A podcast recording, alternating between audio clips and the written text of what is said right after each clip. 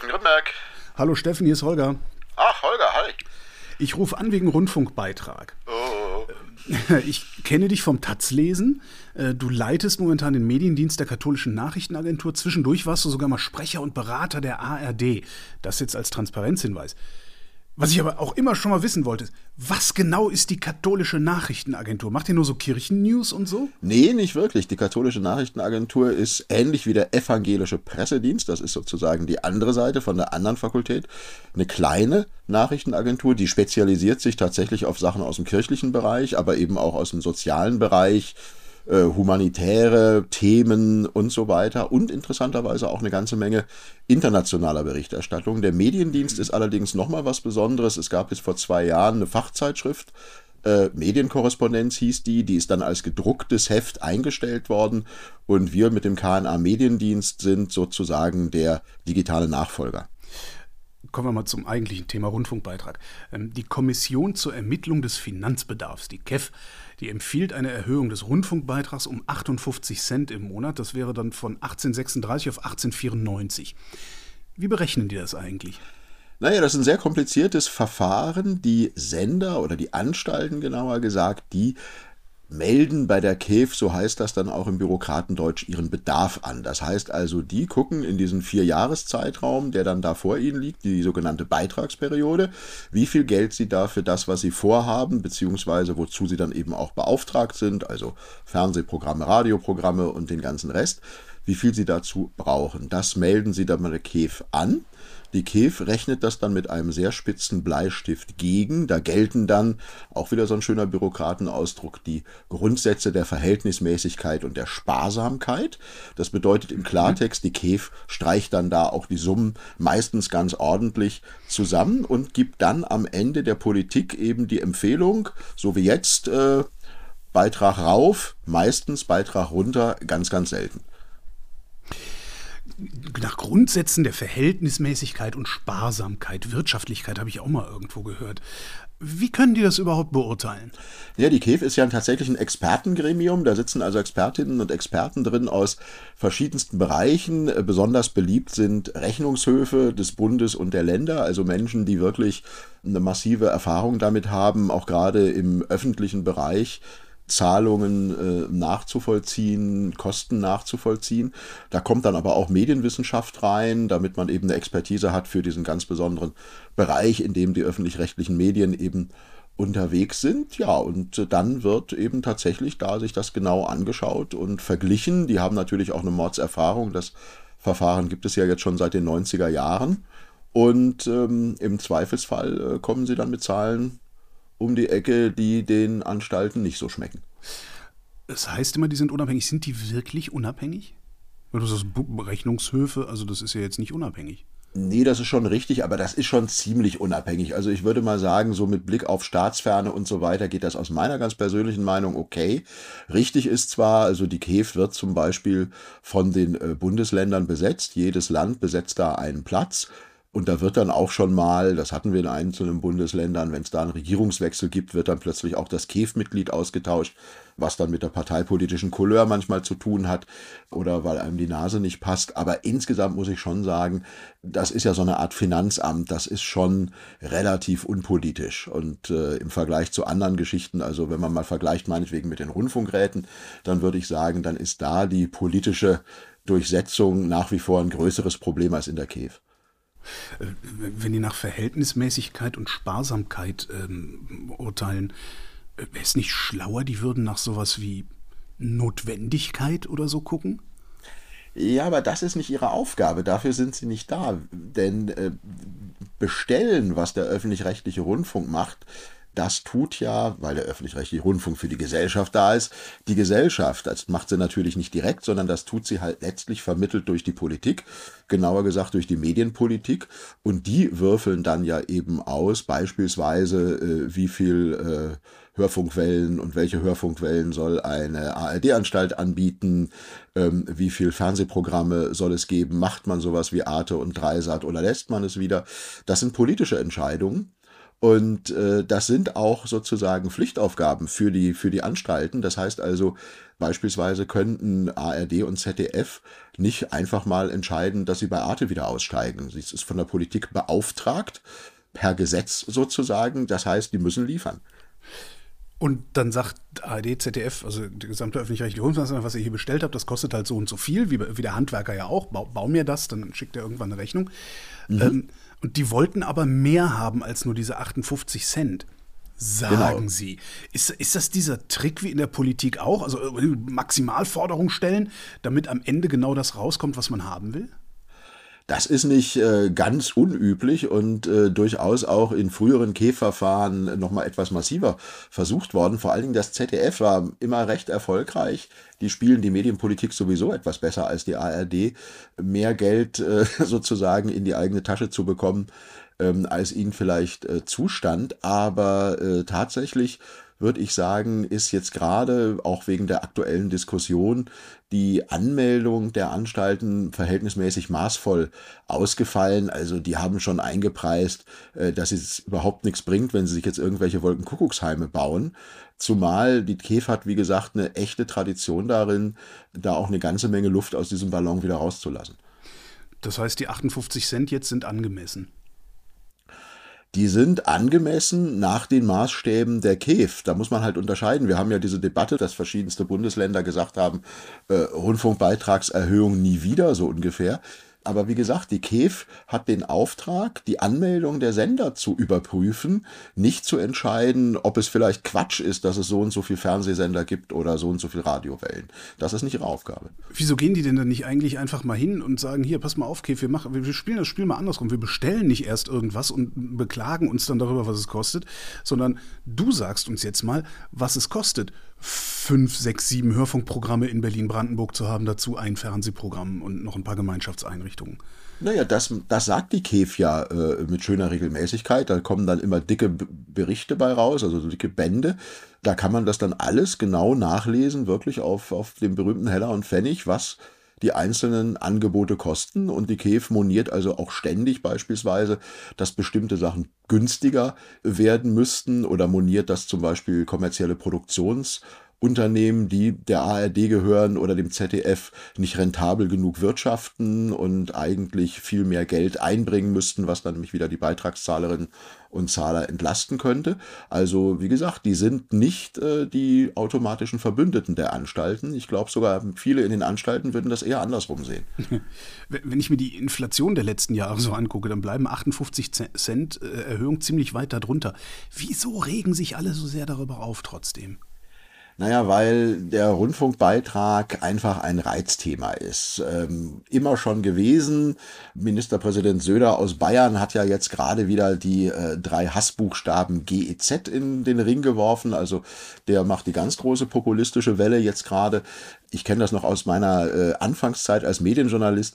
Du hattest sofort eine irre Einschaltquote für deinen Artikel, äh, wenn du in der Überschrift irgendwas mit GEZ drin hattest, weil sich da alle Leute sofort aufregen und auf der Palme sind, weil irgendwo, ja, das ist so ähnlich wie Finanzamt. Ähm, jeder hat so das Gefühl, weil er das ja nun mal zahlen muss und äh, man selbst mit irren Tricks da nicht sich wirklich aus der Verpflichtung rausstehlen kann, äh, sei das unbotmäßig und zu viel. Wenn man da mal ein bisschen genauer guckt, viele Menschen wissen ja gar nicht, was sie dafür alles kriegen oder nutzen können, ist ja keine Pflicht, muss man nicht nutzen, kann man aber, wenn man möchte dann sieht das unter Umständen schon ganz anders aus. Es gibt ja ganz viele Menschen zum Beispiel, die sind mit ihrem, in Anführungsstrichen, ARD-Sender, zum Beispiel mit dem NDR im Norden oder dem MDR äh, im Osten oder dem WDR äh, in Nordrhein-Westfalen super zufrieden, aber schimpfen unglaublich auf die ARD.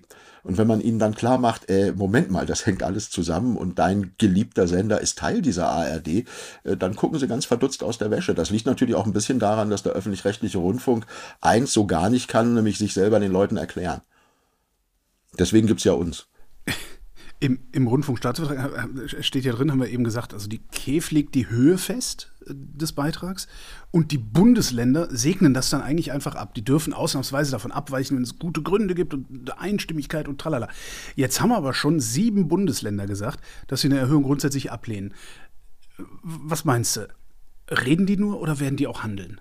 Also die reden definitiv nicht nur. Die Frage ist nur, äh, wie sie handeln können, was sie handeln können. Äh, du hast das ja gerade völlig richtig gesagt. Die KEF wieder Amtsdeutsch gibt eine sogenannte bindende Empfehlung ab. Das heißt also, das ist nicht nur so eine Empfehlung so nach dem Motto, äh, wenn ihr Lust habt, macht mal, sondern äh, die Bundesländer müssen sich eigentlich daran halten und dürfen eben nur in ganz, ganz engen Grenzen und unter ganz bestimmten Umständen davon abweichen. Also ich sage jetzt mal äh, ein bisschen völlig übertrieben, wenn es also einen riesigen nationalen Notstand gäbe oder irgendwas, große Katastrophen. Sie dürfen aber nicht sagen, nee, ist uns zu teuer oder nee, kommt im Moment bei unseren Wählerinnen und Wählern nicht so gut an. Genau diese Dinge sind ja aus guten Gründen ausgenommen, damit eben diese staatsferne Finanzierung funktioniert und nicht da jeder äh, je nach populärer und politischer Lage sozusagen den Daumen rauf oder den Daumen runter zeigt. Im Moment haben wir aber, hast ja gesagt, schon äh, den Umstand. Also sieben Bundesländer haben gesagt, mit uns nicht. Das Bundesverfassungsgericht ähm, hat da aber auch schon praktisch äh, im Voraus äh, die Dämme hochgezogen. Wir hatten ja schon vor zwei, drei Jahren die Geschichte. Sachsen-Anhalt. Genau. Da hatten wir nämlich sozusagen schon den, den ersten Versuch aus diesem üblichen Automatismus. Kiew empfiehlt, Ministerpräsidenten machen Staatsvertrag und die 16 Bundesländer können den dann nur noch abnicken, was sie bislang auch immer mehr oder weniger murrend getan haben.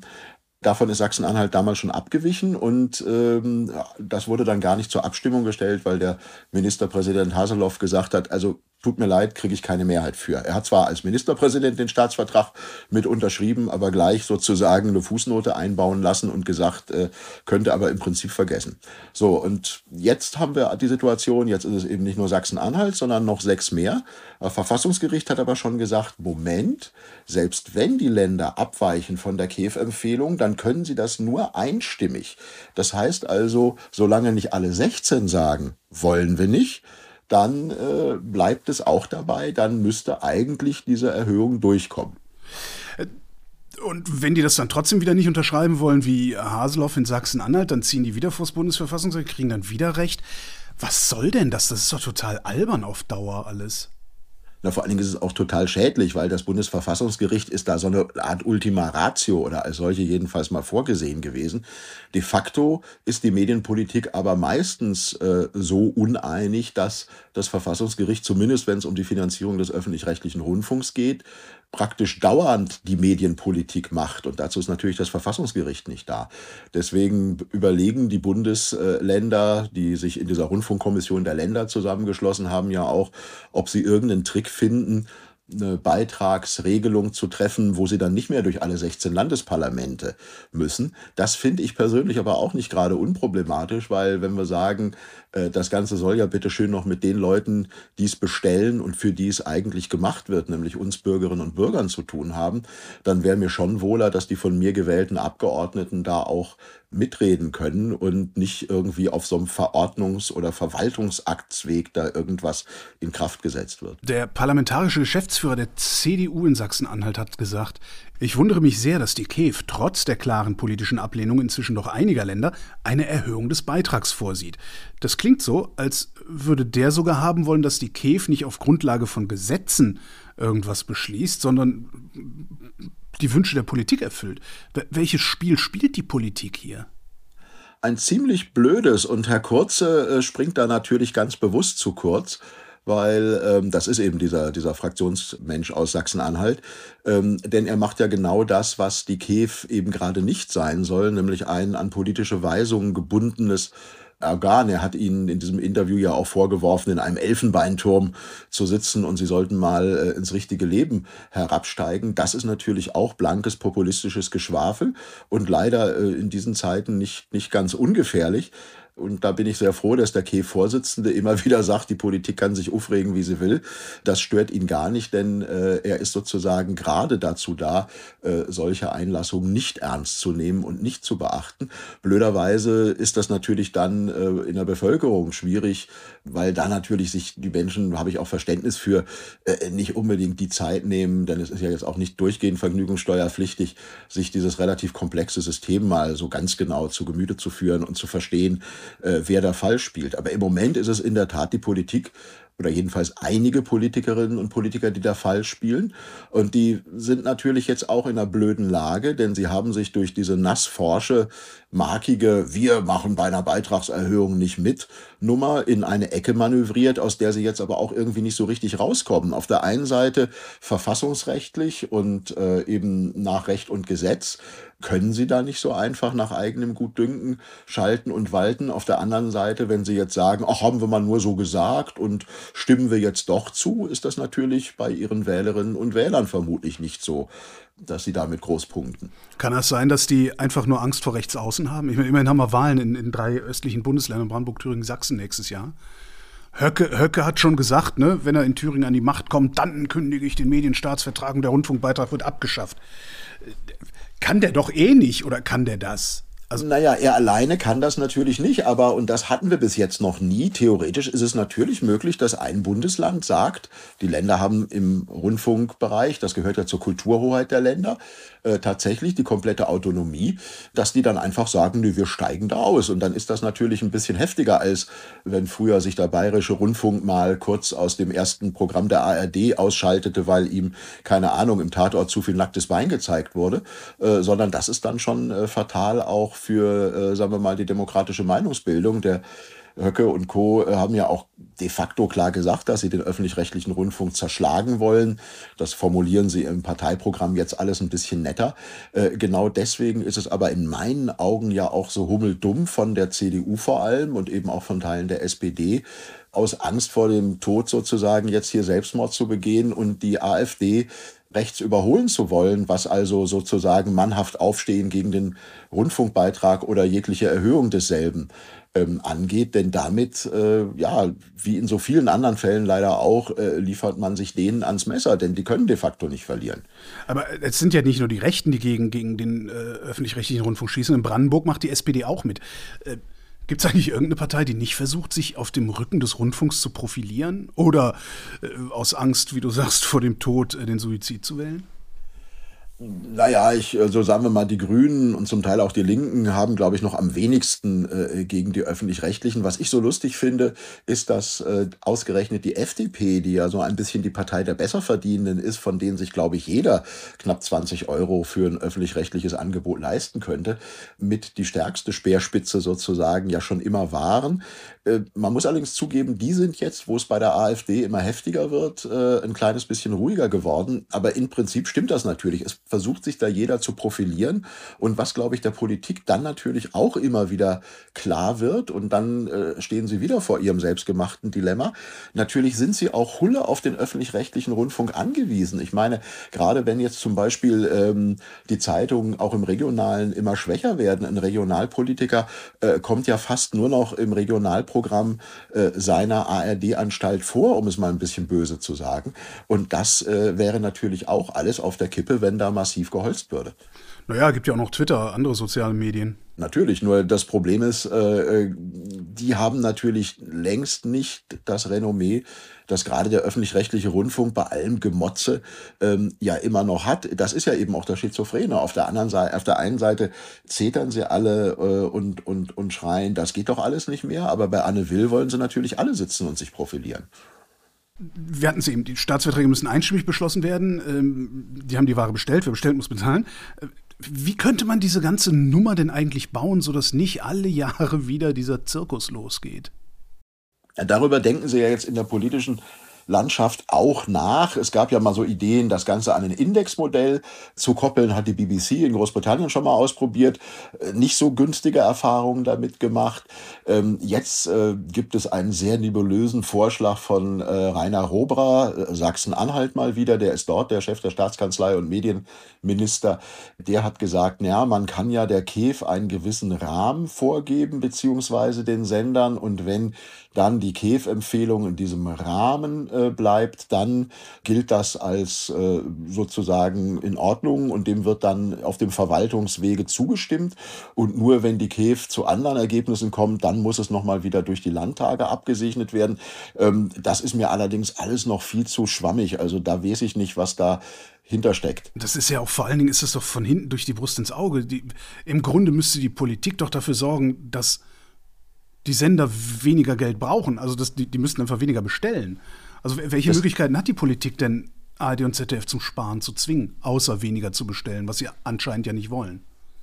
Äh, genau, das ist das Problem. Also im Prinzip wollen sie auch alle weniger bestellen, aber natürlich immer beim anderen. Und äh, dann haben wir natürlich dieses wunderbare Gleichgewicht des Schreckens. Äh, äh zum Beispiel gibt es ja diesen äh, in meinen Augen äh, bis auf wenige Ausnahmen ziemlich überflüssigen ARD-Digitalsender One, früher mal eins Festival. Ich finde den super. Siehst du? Können wir da den nächsten Podcast zu machen. Der wäre schon beinahe einmal weg gewesen vom Fenster, äh, aber dann hat Nordrhein-Westfalen gesagt, äh, seid ihr bescheuert, wir geben doch nicht ohne Noten Sender auf. Obwohl die damalige Landesregierung sehr dafür war, dass der öffentlich-rechtliche Rundfunk verschlankt wird. Und so halten die sich dann eben äh, alle untereinander in Schach. Und es kommt nur zu so, ich sag mal, ähm, mäßigen Öffnungen, wobei ich will da gar nicht so sehr motzen. Also im Moment haben die Anstalten doch deutlich mehr Spielraum als vorher. Die Politik hat ja mit dem äh, neuen Medienänderungsstaatsvertrag die sogenannte Flexibilisierung eingeführt. Das heißt, es sind im Moment nicht mehr alle Fernsehsender beauftragt, also bestellt, wie das bis neulich noch der Fall war, sondern seit diesem Jahr sind die wesentlichen Fernsehsender noch ähm, sozusagen gesetzlich festgeschrieben, also das erste der ARD, das Hauptprogramm des ZDF, dann die ganzen Dritten der ARD. Aber bei den sogenannten Spartensendern, also vom Kika über Phoenix bis eben zu äh, ZDF History und äh, Tagesschau 24, da können die Sender jetzt selber entscheiden, ob sie die weiterführen oder ob sie daraus was anderes machen, zum Beispiel eine App oder ein anderes Internet-Only-Angebot, oder ob sie das Ganze sein lassen und das Geld lieber nehmen und dafür was völlig Neues machen. Das heißt, das ist die echte Möglichkeit, ARD und ZDF zum Sparen zu animieren, sage ich mal. Nee, nicht wirklich, weil äh, das bedeutet natürlich andererseits, da müssen ARD und ZDF selbst Hand an sich legen. Und äh, das ist natürlich jetzt auch so eine Nummer, ähm, das Geld nehmen und damit was anderes machen, okay, das kann ich mir äh, gut vorstellen. Das werden die auch machen müssen. Ja, zum Beispiel die Auslandsberichterstattung verbessern. Zum Beispiel, aber auch vor allen Dingen umschichten in, in den digitalen Bereich. Denn was da momentan von Funk vielleicht mal abgesehen äh, an Budgets zur Verfügung steht, das ist äh, ein Witz im Vergleich zu dem, was noch fürs klassische Fernsehen rausgepumpt wird. Aber äh, wie gesagt, es ist für mich schwer vorstellbar, dass ARD und ZDF ohne weiteren äußeren äh, Druck beziehungsweise eine entsprechende Verpflichtung der Politik äh, hingehen und sagen, äh, äh, liebe Leute, diese zwei Sender, die wir jahrelang gemacht haben, äh, die brauchen wir eigentlich nicht, äh, die lassen wir jetzt sein und wir machen da auch nichts Neues mit dem Geld, das geben wir jetzt einfach an euch zurück. Also das wäre, glaube ich, auch ein bisschen, bisschen sehr irrational, diese Vorstellung. Deswegen glaube ich, eine wirkliche Verschlankung des öffentlich-rechtlichen Systems, also die kannst du von dem System selber nicht verlangen, die muss dann schon von außen kommen und da ist eben die Politik gleich wieder sozusagen mäßig verlogen, äh, denn sie hätte auch jegliche Möglichkeit, das zu machen, aber weil sie genau wissen, dass sie eben diese Medien dann auch wiederum brauchen, um eben die Menschen zu erreichen, ihre Politik zu ja, vermitteln und so weiter oder auch nur anzupreisen wie Sauerbier, ja, da wollen sie dann selber nicht so richtig oder zumindest, wie gesagt, nicht vor ihrer eigenen Haustür. Und damit haben wir dann dieses Gleichgewicht des Schreckens, ähm, was größere Sprünge verlässlich verhindert. Die Politik ist nicht reformwillig, die öffentlich-rechtlichen Anstalten sind nicht reformwillig oder reformfähig. Das heißt, äh, wir werden also weiter in diesem Zustand verharren, dass der öffentlich-rechtliche Rundfunk akut bedroht ist, aber am Ende sowieso nichts passiert, weil ändert sich ja eh nichts. Jein, ich glaube, ähm, wenn du es überspitzt formulieren willst, natürlich, aber ähm, tatsächlich ist die Lage schon jetzt so, und da hat natürlich auch der RBB letztes Jahr äh, mit den ganzen Skandalen rund um Patricia Schlesinger zu beigetragen. Es ist, glaube ich, allen klar, dass es nicht so bleiben wird, äh, wie es bislang war. Viele Sachen äh, funktionieren ja auch. Also die Politik kann ja, wenn sie will. Wir haben zum Beispiel neue Staatsverträge für die jeweiligen oder neue Landesgesetze für die jeweiligen Anstalten im Saarland und für Berlin-Brandenburg. Die sind jetzt, glaube ich, noch nicht ganz in Kraft, aber sind im Ratifizierungsprozess. Die werden genauso, wie sie jetzt formuliert sind, in Kraft treten. Und da ist zum Beispiel eine deutliche Deckelung der Intendantengehälter drin, auch der Direktorengehälter zum Teil, weitere Vorschriften. Also äh, die Politik kann, wenn sie will, ähm, und äh, da mache ich mir jetzt auch keine Sorgen, dass sie da weitermacht. Jetzt aber mal unter uns Betschwestern, das bisschen, was da bei den Intendanten und den Direktoren gedeckelt ist, das ist so ein Tropfen auf den heißen Stein. Das ist doch nicht da, wo wirklich das Geld ausgegeben wird. Das ist doch Populismus.